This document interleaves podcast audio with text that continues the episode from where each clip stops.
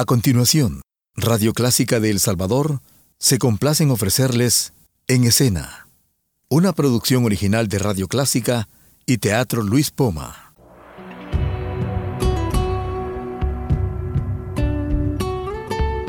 Siempre con usted, Radio Clásica 103.3.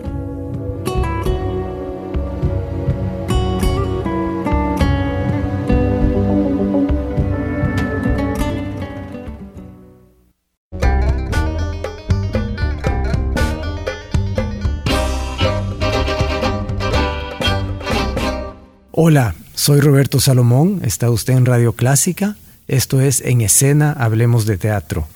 Hoy en cabina conmigo está Fernando Rodríguez. Hola Fernando. Hola, es un gusto estar con ustedes. Fernando para mí es conocido casi solo como el cavernícola, pero eh, no es por sus uh, hábitos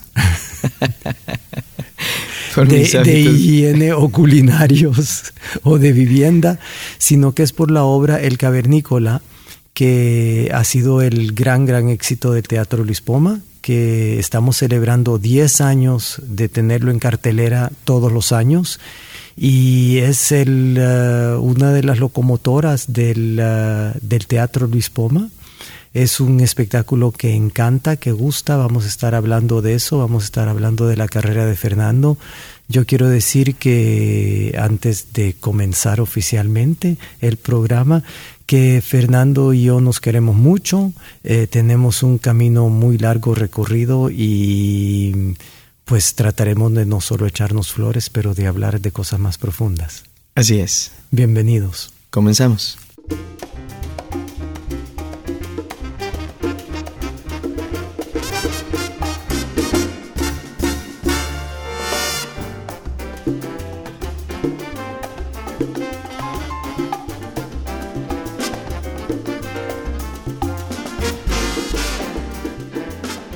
Fernando, bienvenido al programa.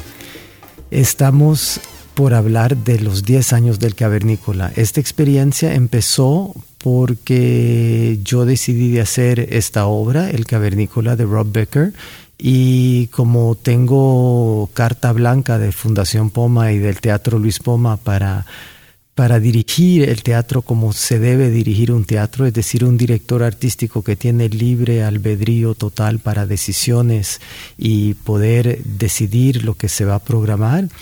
Decidí programar esta obra hace 10 años y, o hace 11 años y estaba buscando un actor que pudiera llenar el papel.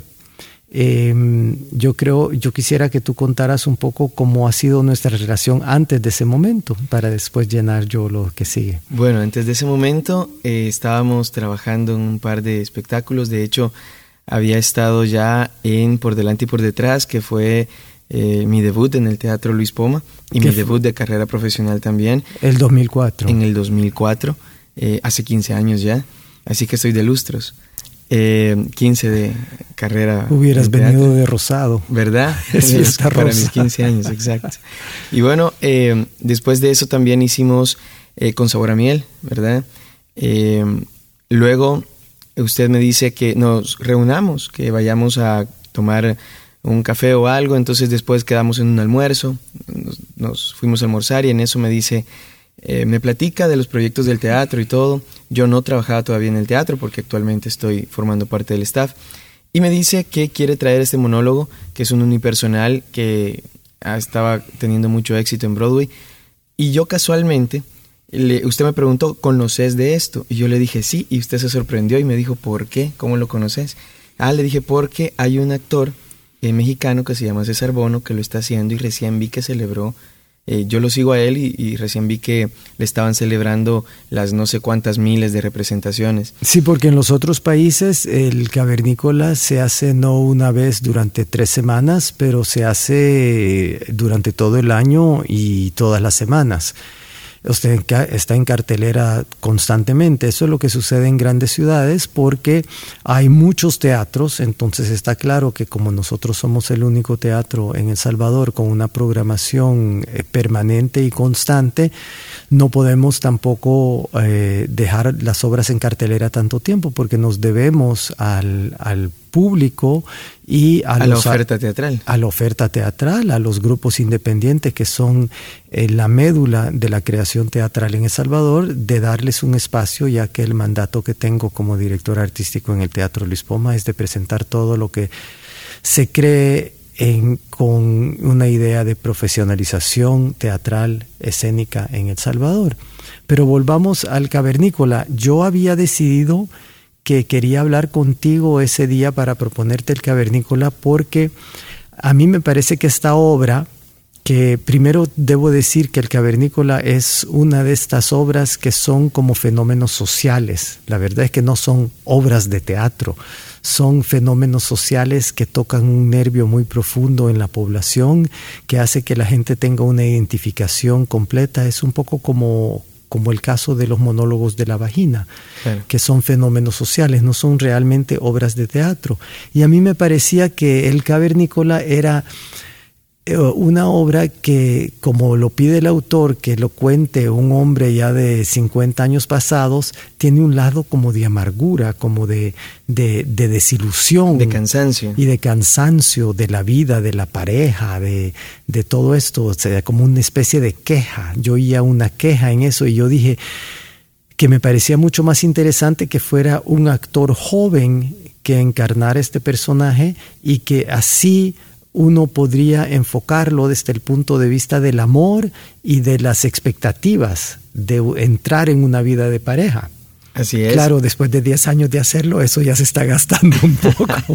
no, todavía, todavía puedo, todavía puedo parecer de la edad del montaje que ha hecho usted. Y entonces me dice que eh, lo quiere traer al, al, país, hacerlo con, con alguien acá, y le digo que genial, ¿con quién lo va a hacer? Y me dice, ¿con vos? Y yo, no, no le creo. No, en serio, me, pareció una broma, me pareció gracioso y todo. Y le digo, no, en serio, cuénteme con quién lo va a traer. Entonces me dice, no, en serio, con vos. Y en ese momento le dije, híjole, siento que me queda grande la camisa. Y recuerdo habérselo dicho así también porque me dijo usted, ya has hecho otro monólogo antes. Y le dije, sí, pero a nivel eh, de práctica, a nivel estudiantil, ¿no? Eh, y me dice, bueno, no, créeme que yo sé que lo vamos a lograr.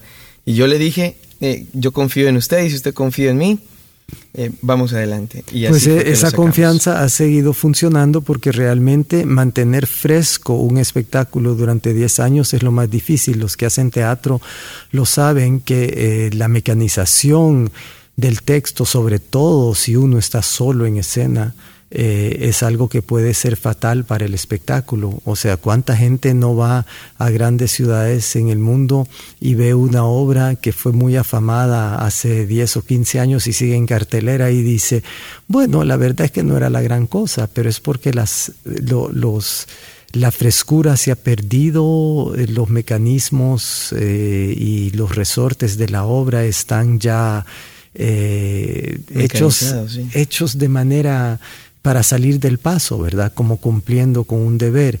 Entonces, eso es lo que hemos tratado de hacer y esto se hace a través de un trabajo teatral que, que Fernando, al que, al que te has sometido y al que pues a mí me ha retado mucho también, pero es una cosa que tenemos que hacer porque se lo debemos al público. Se lo debemos al público porque es, es el compromiso también se vuelve mayor conforme va pasando el tiempo, dado que la gente tiene una expectativa. También ya han oído hablar y hay gente que la va a ver por primera vez hoy en el décimo año y entonces eh, dicen, bueno, yo ya tengo una expectativa, me han contado que es buena, me han contado que me va a hacer reír y todo.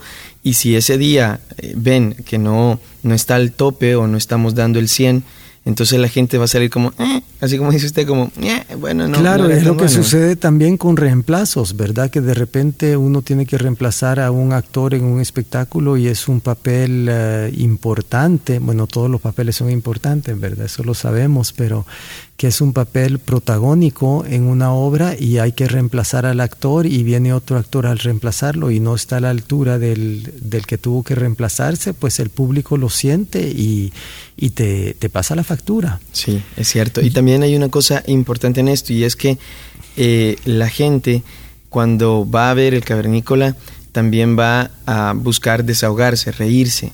Entonces creo que la energía que se debe mantener, yo, yo sostengo que el, escenario multiplica la energía que uno le da. Entonces si como actores entramos fríos, eh, sin habernos desconectado de todo lo que nos rodea y, y entrar un poco a, la realidad escénica, entonces el público también lo siente. Sí, es lo que te dijeron eh, algunos espectadores que estuvieron anoche después del espectáculo hablando contigo, que te decían, ¿y cómo es que seguís con energía, verdad? Pero no saben que, que la adrenalina del actor, pues, la adrenalina es pues, sigue subiendo después de que uno se ha bajado del escenario. Yo quisiera, Fernando, que, que, que habláramos un poco de, de un aspecto que me parece bien importante, porque en El Salvador, donde no hay un centro de formación integral del actor, o sea, tu formación realmente se ha hecho a través de este espectáculo y también de otros, pero lo que ha sido la constante durante estos 10 años ha sido este espectáculo, por supuesto. Tú has hecho, has hecho trabajos en, en obras importantes como Arte de Yasmin Areza, como El Avaro de Molière, eh, eh, Tartufo, Tartufo. Toc, sí, en fin, eh, la balada de Jimmy Rosa de Jorge Ábalos, o sea, tantas obras que has hecho, pero creo que lo que te ha dado el, el, temple para desarrollarte en escena es realmente este reto que has tenido que enfrentar solo y como dice tu personaje muy criticado por el medio en algún momento eh, y, quisiera que hablaras un poco de cómo tú sientes eso en cuanto a, una formación que has tenido que es un poco más como una formación artesanal, casi como la, formación de los pintores en, el Renacimiento, que en vez de tener escuelas, se iban a, poner al lado de, de un pintor que ya tenía oficio, y que se convertía en el maestro y que luego superaban al maestro. Pues eh, sí, yo creo que este tipo de formación ha sido eh, obligatoria por el hecho de la falta de formación sistemática en el país y eh, tengo, tengo la fortuna también de haber recibido un montón de talleres, ¿verdad? De, ¿Qué es la manera que se forman los actores en El Salvador por falta de un centro de formación sistemática? O sea, tienen que que tomar cualquier taller que pase por acá y esperando que sea bueno. Claro, y han venido muchos talleres y en el transcurso del tiempo también creo que uno no puede acomodarse porque a lo mejor yo pude haber creído, ah bueno, ya estoy eh, formando parte de algunos espectáculos del Teatro Luis Poma, dos o tres espectáculos y haber dicho, ok, llegué. Y yo creo que nunca como actores... ¿A dónde? Exacto, exacto, llegué a, a dónde, porque eh, creo que nunca como profesionales o, en vías de profesionalización, eh, eh, los artistas debemos dejar de prepararnos. Es sí, porque ese es, un, ese es, un, gran mal que existe en El Salvador y en otros países, es que una vez que un profesional llega a un estatus de profesional, deja de formarse y uno tiene que seguir formándose siempre. O sea, yo siempre estoy aprendiendo algo nuevo. Así es, hay, hay a veces devoluciones de taller que eh, personas, otros compañeros, actores o actrices van y, y reciben en otros países y luego vienen acá y hacen la devolución del taller, lo que significa que hacen una réplica del taller y entonces aún ir a esas cosas lo alimentan a uno, eh, talleres que traen también desde toda Europa, porque realmente siguen viniendo talleres y yo creo importante que la formación nunca termine, porque todo profesional, no solamente en las artes, lo vemos en, en todas las ramas eh, profesionales, debe seguirse preparando porque constantemente el mundo está cambiando.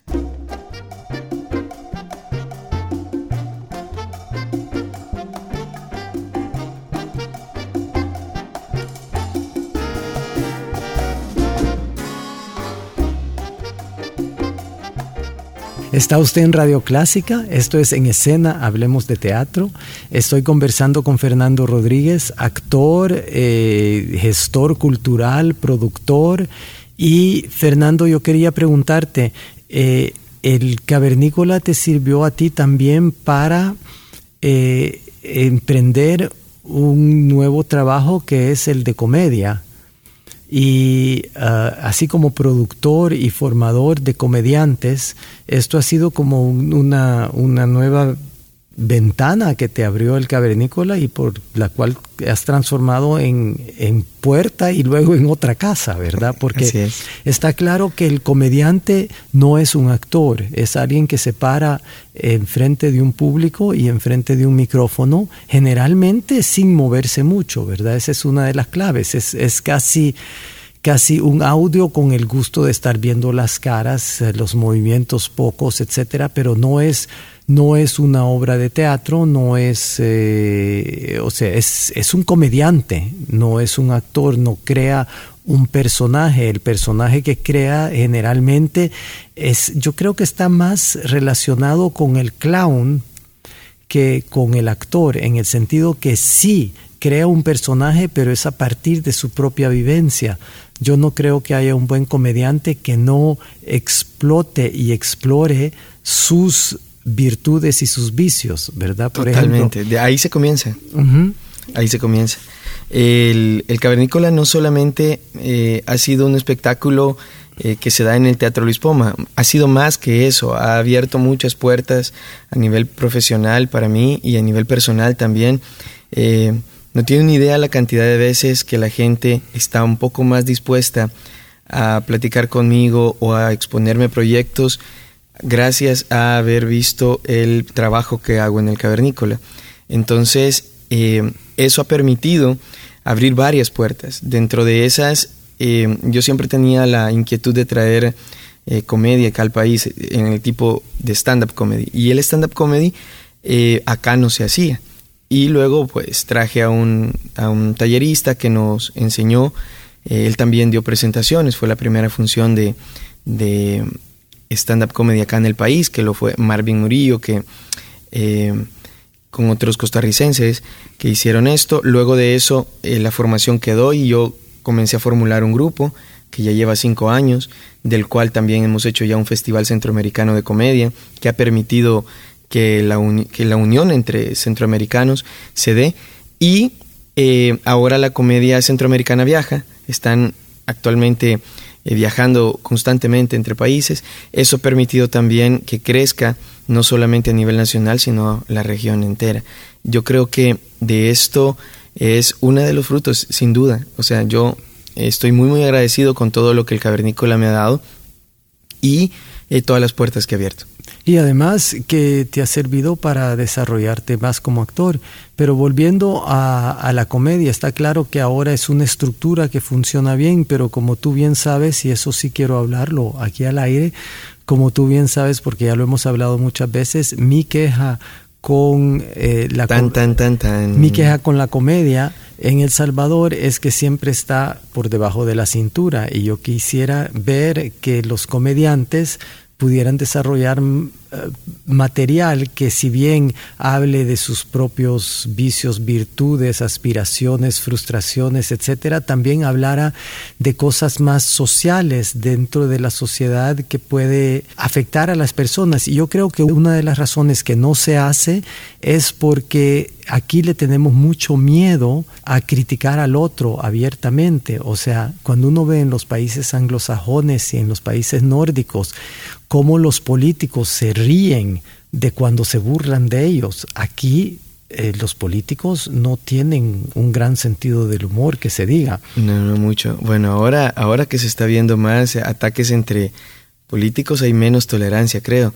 Y eh, creo que a través de... Sí, porque una cosa es ataques, otra cosa es, es una sátira, una, crítica de una situación, eh, etcétera. O sea, vaya, un, un, hombre, un candidato presidencial que tiene 75 años en Estados Unidos eh, lo tratan de momia, ¿verdad? y él se ríe, ¿verdad? Pero, pero ah, Acá no, acá es difícil. Acá es más difícil, ¿verdad? Y sobre todo también que la gente por eso se esconde detrás de cuentas de redes sociales, detrás de un meme. Se llaman troles. Claro, y los memes, los memes que se hacen no tienen identidad, no, uno no puede acusar a alguien. Entonces, eso, eso ha permitido una cierta liberación también, porque de acuerdo a este tipo de comedias o sátiras que se hacen también, eh, la gente va un poco liberando el estrés que causa la misma política o los mismos personajes públicos. Sin embargo, no hay una persona detrás que uno pueda decir, claro, es fulano o es sutano. Eh, en la mayoría de casos, entonces, esto hace que nos escondamos detrás de eso. Y el comediante no tiene un recurso de esconderse, el comediante da la cara, es él frente al público. Sí, eso es lo que es impresionante en el stand-up comedy, es que están realmente desnudos frente al público, porque son, son ustedes mismos, no, uno no está detrás de un personaje. Exacto, hay, hay, sí cierto personaje cómico a lo que eh, los comediantes llamamos como ese yo, yo comediante, ¿verdad? Pero no no es tan alejado de, es quizá una de las características eh, mías, pero llevadas un poquito más allá, pero no es tan lejos de la persona. Entonces, eso es. Pero hablando de, la cocina interna del actor, el actor, aun cuando está haciendo un personaje que está muy alejado de sí mismo, está utilizando lo que, lo que interiormente tiene. Sus recursos, claro los recursos son uno mismo, o sea, no tenemos como el músico que tiene su instrumento o el pintor que tiene su pincel, nosotros solo tenemos nuestro propio cuerpo y nuestra propia voz para poder eh, adelantar algo. Y, sobre todo también que esa es la gran diferencia entre el teatro y el cine, ¿no? Que en el teatro eh, uno se vale totalmente del cuerpo, o sea, de todo el cuerpo para expresar una idea. Entonces el mensaje es completo. Eh, el movimiento, si yo avanzo hacia proscenio en el escenario o si tengo que hacer pasos hacia un costado, hacia el otro, o si mi cuerpo está cerrado en una posición de los hombros hacia adentro y la espalda encorvada, dice otra cosa que si yo abro los hombros y levanto el mentón. Eh, todo, todas esas cosas que le ayudan al mensaje que uno está dando son utilizadas en teatro, que en cámara lo hace la cámara. La cámara lee los ojos. Es una proximidad mayor que la que podemos tener con el último espectador en el, en la sala del teatro. Entonces, claro, un gran actor de cine eh, no necesitamente por fuerza ser un gran actor, necesita tener una historia de amor con la cámara. Exacto, y tener verdad también. Yo creo que eh, los actores en general tenemos una responsabilidad muy grande y es eh, contar una verdad, o sea, llevar al escenario la verdad, a pesar de que estemos en ficción, llevar al escenario honestidad. Y yo creo al que representar. Y yo creo que eso también tú lo has sabido llevar al cine.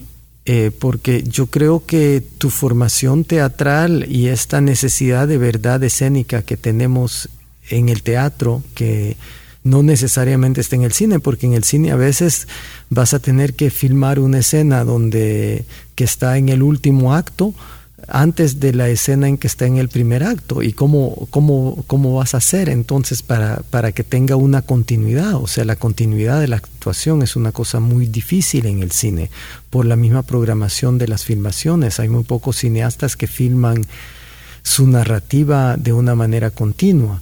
Entonces yo creo que también esta, esta verdad que tú has mostrado ya en varias películas en el cine salvadoreño incipiente, me parece que, también tiene que ver mucho con una verdad que has aprendido a, adelantar en el teatro. Definitivamente. Y eh, también aprender a hacer ese crossover, ¿verdad? De poder pasar del teatro al cine me ha llevado tiempo porque... Eh, así como de la comedia al drama. Así como de la comedia al drama también, y que he estado en pocos dramas, ¿verdad? He estado apenas en, dos. Eh, creo que es importante también reconocer que uno tiene la capacidad de ir hacia otros lados y retarse hacia eso, salir de la zona de confort, es muy importante.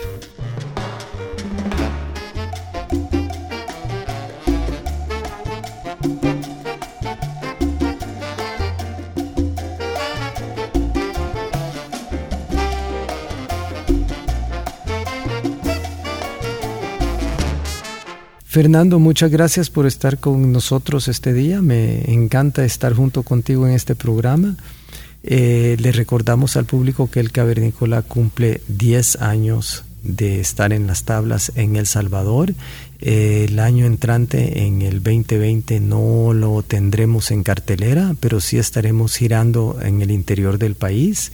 Y quién sabe, quizás en 2021 pues vuelve vuelve a los escenarios del POMA, Eh, pero ha sido un viaje muy rico y además, como decía antes, ha sido una de las locomotoras que hemos tenido en el, en el Teatro Lispoma. Y la gente le encanta la comedia, pero no por encantarle la comedia a la gente vamos a dejar de hacer dramas, porque el drama también es importante. Totalmente. Y es, y es importante que la gente lo vea y aunque no vengan en cantidades industriales como vienen a la comedia, pues sí hay un público para ello, para la tragedia, para el drama y creo que el papel del Teatro Luis Poma, y esto para mí está claro desde que Fundación Poma y el Teatro Luis Poma me pidieron de ser el director artístico, que está claro que el papel nuestro tiene que ser de ampliar la mentalidad de los salvadoreños de la mejor manera que podamos hacerlo y es a través de la profesionalización del actor y la profesionalización del público. Así es, sin duda creo que es importante ir a todo lo que se muestra en el teatro porque es nuestro teatro, son nuestros artistas, es un salvadoreño frente a otro salvadoreño y ese fenómeno es maravilloso cuando estamos ahí. Llegue al teatro porque queremos entregarle eh, profesionalidad, porque queremos entregarle un producto con calidad y eh, llegue al teatro porque se la va a pasar bien tanto en una comedia como en un drama. Yo amo actuar en comedias, pero amo ver dramas. Una de mis obras eh, favoritas eh, ha sido en los últimos tiempos Rosa Mexicano, que es un drama maravilloso, montado por Roberto Salomón de una forma magistral, y eh, entre otros dramas que he tenido a lo largo de la historia del teatro, de, de mi historia con el teatro, y creo que es importante llegar a ver todo esto porque uno se alimenta de una forma maravillosa, uno sale regocijado del teatro. Yo creo que esa experiencia de estar frente a actores que están respirando nuestro mismo aire allí en esa sala es genial. No se y eso se llama identificación cultural. Así es, no se pierda ninguna de las obras del teatro. Lo esperamos siempre, es maravilloso poder ir al teatro. Gracias por estar con nosotros a todos. Esto fue en escena hasta la semana entrante.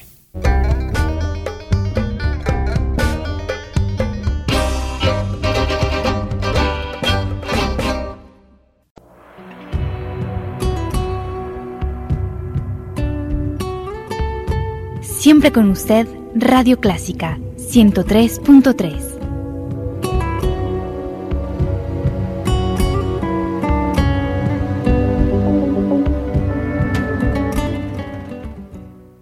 Radio Clásica de El Salvador presentó el programa En Escena, una producción original de Radio Clásica y el Teatro Luis Poma.